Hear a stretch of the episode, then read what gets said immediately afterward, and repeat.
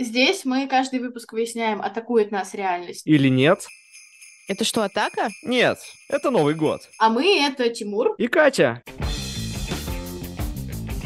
Я весь кинозал. Кино закончилось. Человек, который монтирует. Или то, что он столько еды накупил в Мактайте за 300 рублей. Как можно дойти со своей маленькой, но лживой мечтой до президента? В той или иной степени э, дер- дерьмище. Но, как говорится, на Деда Мороза надейся, а сам не плашай. Сегодня мы обсуждаем фильм «Елки» 2010 года. Давай так, Тимур. Сколько фильмов франшизы «Елки» ты смотрел? Слушай, я не был уверен, что я посмотрел этот первый фильм. Я точно ходил в кино на 1914 год. Вот, и кажется, все. А так я елки особо смотрел, типа вот, ну, типа там, где издеваются, где там всякие обзоры, еще чего-то, где какие-то мемы. Вот. Поэтому можно сказать, что это мое первое тоже такое знакомство полноценное с оригиналом. Слушай, мне кажется, я смотрела первые три части, и я уже не помню, что из этого в кино, а что не в кино. У меня много вопросов к тебе, почему ты пошел на четвертую часть в кино. Но я как бы понимаю, когда это было примерно по годам, так что... Окей, возможно, я могу это объяснить? Меня просто позвали знакомые. Угу, понятно. Понятно, понятно, что, Тимур, давай познакомимся, сходим на десятые елки, они сейчас как раз идут в кино. Сейчас я уже не хожу в кино. Кино закончилось. Что ты думаешь по поводу той идеи, что там миллион тысяч человек, а конкретно 10 или что-то типа того, включились в решение проблем девочки, чтобы прикрыть ее ложь?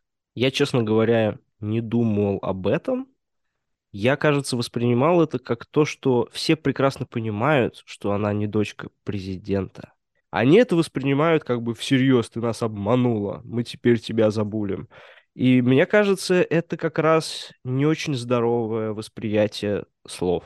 Когда мы вчера его пересматривали, этот фильм с мамой, мама сказала, может быть, этой девочке как будто бы нужен был жизненный урок? Боже мой. Слушай, я, давай я защищу фильм, потому что ты его начала прямо атаковать э, с порога. Ну, тебе показалось, что это нереалистично. Это и не должно быть реалистично. Мне показалось, что это нереалистично, но это и не должно быть реалистично, потому что формат такой. А в, чё, а в чем тогда претензия? Она набивает себе цену среди других детей, но... А зачем? И вознаграждать ее за это кажется мне немножечко questionable choice, потому что не знаю, говорить, что, ну, она же ребенок, но она же заслужила чудо от Нового года, от Деда Мороза, и она и так всем обделена. Все остальные ее друзья, с которыми она там живет, и воспитанники другие детского дома, они примерно в таком же положении. Только никто из них не рассказывал десятку малолеток, что их отец президент. Я не знаю, что такое жить в детском доме. Я никогда не был маленькой девочкой, которая там либо сирота, либо у нее родители бросили в детском доме. Поэтому я не знаю, что это такое, но фильм это показывает как что-то, ну, довольно тяжелое.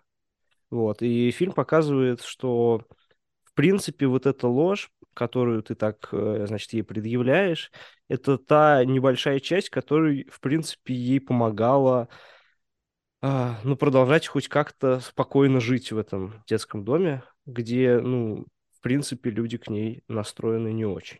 Почему? Мне кажется, что ну, люди к ней настроены не очень как раз из-за ну, этой лжи. Я не согласен. Мне кажется, ее это ложь. Я не могу это прям тебе сразу доказать, почему так, но мне кажется, это ложь, это какая-то реакция, потому что она врет как будто и самой себе, а когда человек врет самому себе, это означает, что он, у него нету какого-то э, сильного желания врать, он просто хочет как-то, ну, как-то использовать эту ложь, чтобы просто продолжать, как бы, get going, как-то продолжать существовать нормально.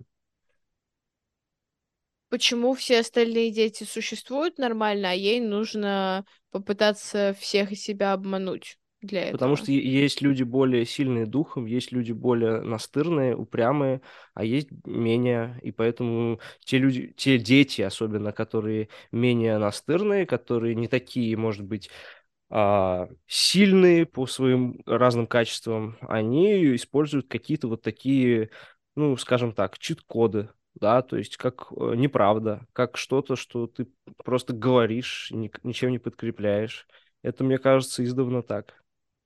Почему тогда она не пользуется теми чит-кодами, которые у нее есть и которые практически гарантированно упростят ее жизнь, а не усложнят, потому что когда ты долго врешь, это усложняет твою жизнь. Почему она там не дружит с этим мальчиком? Она его очень сильно отталкивает до последнего, реально, до последних трех минут. И он пытается ей помочь, он такие усилия прикладывает, но в итоге она еще и приходит на него как будто бы практически жаловаться на то, что его идея не сработала к воспитательнице или директрисе, или кто она там. Почему она решает проблемы каким-то самым странным из возможных э, образом. Ну, потому что, очевидно, это неправда была какой-то важной частью того, э, как она сама себя представляла. Вот, и ей было необходимо какой-то степени вот этот свой образ сохранить. Я бы вот. с тобой согласилась, если бы нам это показали, а я не считаю, что нам это показали достаточно. Я вообще не считаю, что нам достаточно объяснили бэкграунд того, чтобы произошло с этой девочкой то, что произошло. То есть я mm. не вижу ее мотивации, кроме самодурства, честно говоря. Mm, не знаю. Мне кажется, девочка, по крайней мере, ну, отыгрывала как такой немножечко забитый ребенок который не очень понимает, как ему жить. А все вот. остальные дети в детском доме прям вот на сто процентов уверены, что их ждет дальше. Извините меня. Короче, мне кажется, что она такой избранный дофига, а ради чего и за счет чего, мне сложно понять. Ладно, давайте перестанем мутузить маленькую девочку. Окей, я поняла твое мнение. Не, я просто, я, я честно тебе скажу, я просто на это не так концентрировался. Может быть, для тебя вот там ложь маленькой девочки это какая-то самая главная история. Для меня, ну, честно говоря, нет. Ну, то есть я могу понять, как бы, почему так могло произойти, и как бы мне этого было достаточно для принятия условности фильма. Я могу это понять, но я не уверена, что мне нравится, что это выбрано как, в общем-то, связующая история между всеми новеллами. Потому что, по сути, это она и есть. Вот эта вот теория шести рукопожатий, как объединены все эти люди там в 11 или сколько там городах как они все связаны,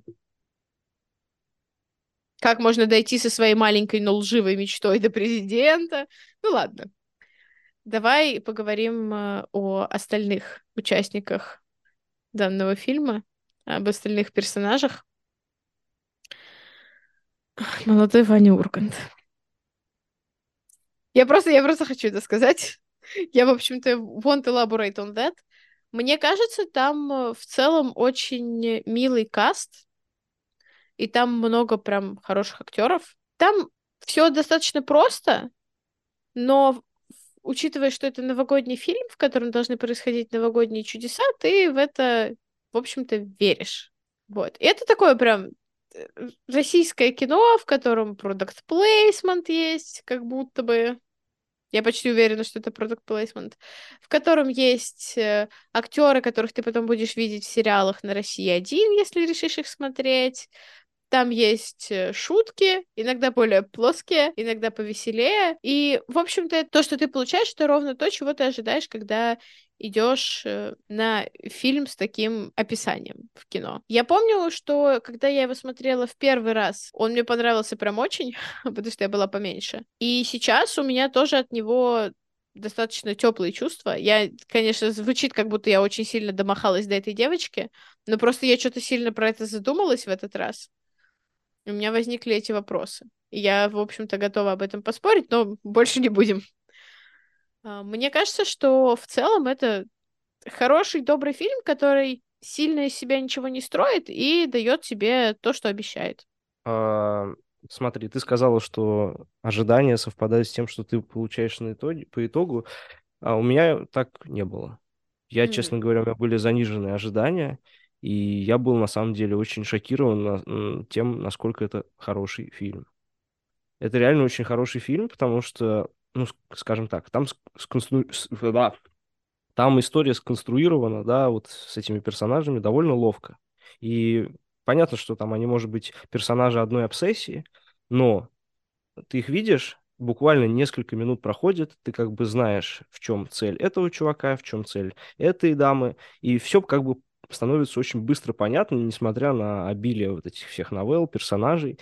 И это все в итоге приходит к реально крутой кульминации. Ну, то есть я, я реально давно из, из разных фильмов российских, ну, таких более традиционного жанра, я давно не видел такой хорошей кульминации, которая эмоционально работает вот на разных уровнях, ну, с точки зрения разных историй, с точки зрения того, как это идею объясняет, да, фильма, идею про объединение страны России и идею объединения а, в новогоднем чуде. Вот, как-то тут это все сработало. Вот иногда, знаешь, ты видишь, что киношники что-то делают, и ты понимаешь механизмы, которые они пытаются применить, и за тем, что ты понимаешь, ты понимаешь, что это не работает. А здесь ты вроде как бы понимаешь, что они хотели, и это получилось. Это был довольно прикольный момент. Вот, и мне понравилось, что это такая, ну, серьезная попытка сделать объединяющее кино, да, может быть, тут не очень много показано прямо там ландшафтов, э, видов городов, но тем не менее, да, это разные города, разные места, э, плюс-минус разные люди. Я, конечно, проникся, да, ностальгическими вайбами конца нулевых, начала десятых, как в некоторых других фильмах э, здесь это тоже присутствует, это прям какое-то такое очень необычное ощущение. Видимо, то, что ты говорила, да, э, что бумеры думают про иронию судьбы, я прочувствовал здесь. Мы были моложе, и все, все было лучше. И мне на самом деле понравилась идея именно то, как показали добро в фильме. То есть герои делают добро, да, там помогают девочке, там говорят э, через телефон там своим каким-то знакомым, чтобы они передали да- дальше, передали дальше, блин. Эм, но при этом они не уверены в исходе, да, в каком-то положительном исходе, и делают это совершенно в отношении, да, совершенно незнакомого человека. То есть речь лишь о шансе на успех. Я вот, на самом деле, так сходу не вспомню э, российский фильм, тем более такой массовый, комедийный, где вот люди делают добро, лишь только надеясь, что это к чему-то приведет. Потому что в основном, как бы, когда добро показывают, это показывают типа кто-то, кто точно вот уверен, что он сейчас всем поможет, э, всех сделает. Э, Причинит будет... добро. Да, а здесь реально как бы шесть, шесть рукопожатий, это означает, что ты не, не можешь быть точно уверенным, что там следующий человек, который может быть с кем-то знаком, он а, продолжит эту цепочку. Но они, тем не менее, продолжают, и это вот такой реально э, Евангелие, такая благая весть о, о том, что все-таки какие-то люди э, в кино бывают добрые. Вот. Это если так, в общем, судить. Конечно, там много было мелочей, э, забавных, прикольных. Вот. И я не знаю, какая тебе больше новелла понравилась. Ну, наверное, мне скорее больше всего понравилось про Юсуфа, да, про этого, этого самого замечательного... Да, он а, солнышко. Да. Там, кстати, очень забавный момент про, точнее, не забавный, а скандальный момент, даже два скандальных момента а, в этой его, собственно, новелле. То, что, э, значит, во-первых, маленький праздник Юсуфа за 299 рублей. Я, я не очень... почувствовала себя такой привилегированной и ужасной в этот момент, ты знаешь. Знаешь, а вот тут двухсторонняя история, потому что даже я, я просто даже не знаю, что здесь скандальнее, что для гастарбайтера, да, поход в Макдак за 300 рублей – это праздник, или то, что он столько еды накупил в Макдаке за 300 рублей. Сейчас, когда нет Макдака и 300 рублей – это уже копейки, конечно, так странно это смотреть, честно говоря. Вот. Эм. Ты хотела сказать во вкусную точка? Во вкусно, во вкусно, да. Мы все потеряли, все, что создано предками. Да. Юсуф очень милый, его история очень милая, и забавно, что они развернули из шести рукопожатий, по сути, три потому что дети эти могли поговорить с Юсуфом напрямую, и это очень смешно, конечно, что они взяли чела и говорят, вот, вот у нас есть Юсуф, и у него связи в Кремле. Это, это хорошее. Это, это заставляет верить в человечество, в будущее человечества. Я даже не знаю, какая у меня любимая история, честно говоря. Потому что там есть истории, которые супер малоинвазивные, и которые даже как будто бы немножечко тайм-филлеры между остальными. И да, там есть такая конечно, часть э, рукопожатной цепочки вот этой вот, которая заставляет эти истории быть включенными. Потому что там все, конечно, очень сильно наверчено. Забавно, кстати, что я не все помнила рукопожатия, но я помнила финал. Как, короче, в итоге это сообщение дошло куда нужно. Но часть рукопожатий я не помнила, часть новелл я не помнила. А мама сказала, что она не помнила и финал, в общем-то, почему, почему сказано было то, что должно было быть сказано. Слушай, я ненавижу выбирать, как мы все знаем, поэтому я, наверное, не последую за твоим примером и не скажу, какая была у меня любимая новелла. Зато я хочу сказать, что мне кажется, я когда-то видела в интернете скриншоты моментов с Ургантом и Светлаковым, где они летят в самолете, и там под этим подписаны цитаты из бойцовского клуба. Я хотел сказать, а есть вообще целая теория? Потому что я понял, что это прям ложится на теорию о том, что это один и тот же персонаж. Ну, только подумай. Только подумай, реально, Светлаков — это Тайлер Дёрден. Меня это, часто это... спрашивают. Это та часть личности персонажа Урганта, которая вот ответственна за такую как бы безбашенность. Заметь, как обрывается его линия. Он как бы уходит, и даже там просто камера от него отходит, и типа вот уже Ургант с его там невестой. Мне кажется, мне кажется, это прям реально работает, и, не, и нам как бы немножечко тизерят, что знакомство тоже в самолете, все немножко странно зака- э, заканчивается обрывочно, ну реально, типа Ургант, на самом деле, арка Ургант это про то, как он а, вобрал в себя вот эту свою вторую личность и преодолел раздвоение, скажем так. Если бы не было так много Светлакова в последующих фильмах. Слушай, так интересно, а можно ли... Знаешь что нам с тобой нужно сделать? Нам нужно с тобой сделать спешл, где мы смотрим все 10 фильмов елки и пытаемся понять, Светлаков это отдельный человек или все-таки субличность Урганта. Ну, хорошая, хорошая мысль, интересная. Мне нравится ее думать. Там еще есть какие-то смешные моменты. Я не знаю, еще запомнилась м- сцена, ну, короче, сцена, где там э, мужичок в Евросети, который притворился, О, значит, менто- угу. ментом. И там очень смешной момент, когда, значит, бабка, которая да. в Евросети, говорит, да у тебя на роже написано, что ты вор, да, герой Гармаша. гармаша.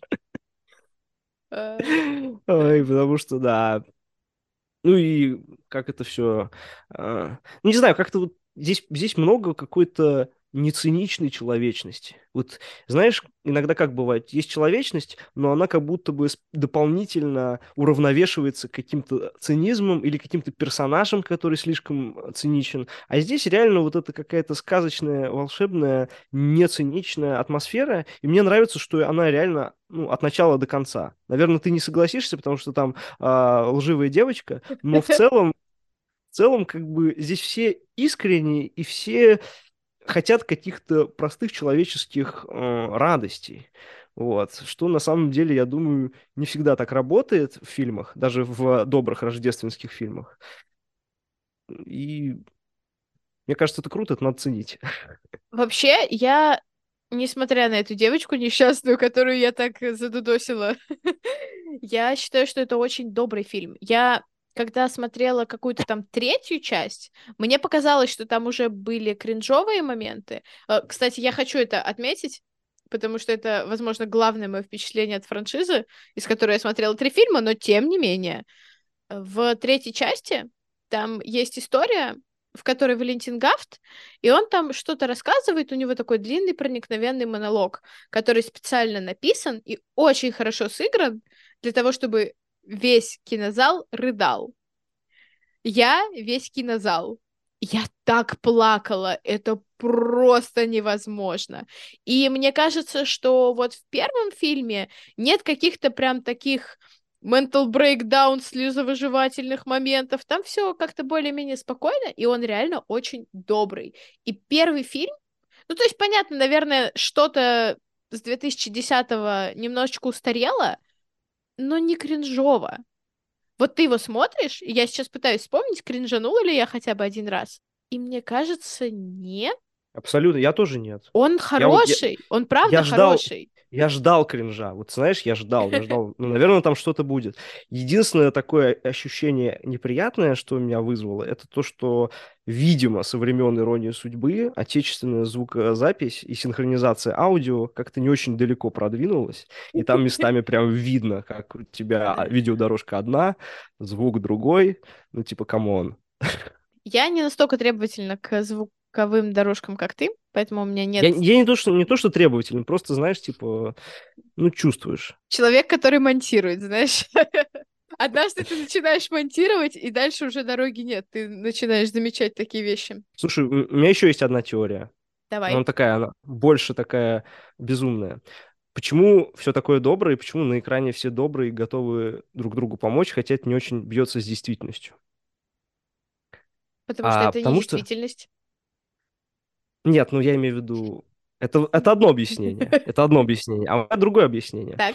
Что на экране это показано не настоящее, да, не 2010 год, и даже не показано то настоящее, которое мы хотели бы видеть, а на экране показано конкретное возможное будущее, а именно будущее, в котором президент Медведев а, на втором сроке президентства. О, я хотела, чтобы ты сказал что-нибудь про Медведева. Я рада, что ты это сказал.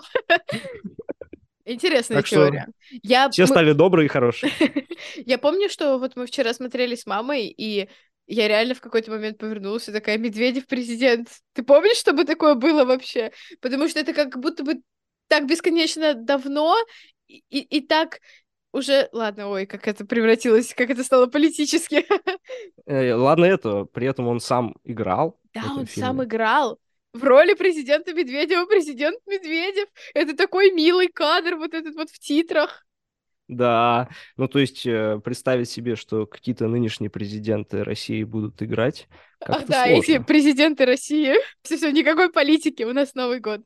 Я еще хотела сказать, когда я смотрела новеллу про лыжника и сноубордиста, э, там есть момент, когда, когда она в самом начале падает, и один из них говорит другому, ты бабу Маню убил? И я подумала, ого, по вам плачет Достоевский, молодые люди. Вот, и меня почему-то это сильно позабавило. Еще сильнее меня позабавило, что, ну, конечно же, конечно, все истории закончились хорошо, но э, тот факт, что эта бабушка не держит на них зла, это так приятно и освежает, потому что, мне кажется, у нас в поп-культуре очень много образов злых бабок, ну, знаешь, вот этих вот, которые достают пушку в Евросети. Да, круто. Причем, э, знаешь, из этого можно было выжить какой-то комедийный гэги. Ну, знаешь, типа бабка, которая на них обиделась, а они этого не делают. Это прям круто. Мгм. Они реально больше про добро и меньше про вот такие дешевые приемчики. Короче, это прям поразительно на самом деле. Ты куда ни глянешь, он прям очень добрый. И это очень неожиданно и очень приятно. Я вот, знаешь, я пожалела, что я пересмотрела один дома, честно говоря. Но я ни на секунду не пожалела, что я пересмотрела елки. Мне было хорошо. Правда. Я не знаю, что там происходит дальше. и Мне кажется, что если я сейчас преисполнюсь и начну дальше лезть по франшизе от фильма к фильму и в итоге окажусь в кинотеатре на десятом фильме, скорее всего, это будет кринж. Но, но сейчас было хорошо. Еще там есть э, момент, когда кто-то из персонажей говорит, чудес не бывает. Мне кажется, приятель э, мальчика-таксиста, Паши, а потом э, в итоге он садится в машину, и Вера Брежнева предлагает ему шампанское. Вера, я шампанское купил. Э, У этого фильма очень добрые завершения всех линий. Там вот ничто не оставили брошенным, и это так приятно. А еще я хочу сказать, что направление на рентген это самое быстрое чеховское ружье. Ни одно чеховское ружье не стреляло с такой скоростью. Да, не, здесь все любезные, и селебы любезные, и сотрудники администрации президента любезные, и всякие полицейские. бабки, и полицейские. В общем, короче, не Россия, а мечта. Ну, наверное, так и Реально. должно быть. Это, это год. вот светлая Россия будущего. Когда ты смотришь на какие-то вещи из э, десятых или из нулевых, у них есть такие вайбы, и как будто бы это вот как раз то, что ты уже упомянул сегодня, что это наше детское раньше было лучше, потому что раньше было моложе, потому что раньше я был ребенком, и меня ничего это не беспокоило. У меня вообще не было особо проблем. Но у меня всегда это вот смешанные чувства вызывает, потому что я знаю, что раньше далеко не всегда было лучше, и вот когда я оцениваю свою жизнь, мне кажется, я не так сильно романтизирую вот эти вот де- детские годы, которые как будто бы положено романтизировать. Но когда я смотрю на этот 2010 у меня к нему вообще никаких претензий. Ну, кроме маленькой девочки. Все мои претензии в этом фильме к маленькой девочке. Ну, я бы сказал, все-таки есть объективная сторона, что там нулевые, начало десятых было более спокойным временем и с экономической, и с политической точки зрения. И а, на самом деле, мне кажется, в кино, в том числе в, со второй половины десятых у нас а, в массовых продуктах было больше вот цинизма, больше какой-то грубости. Ну, не знаю, какой-то, мне кажется, такой шифт действительно случился.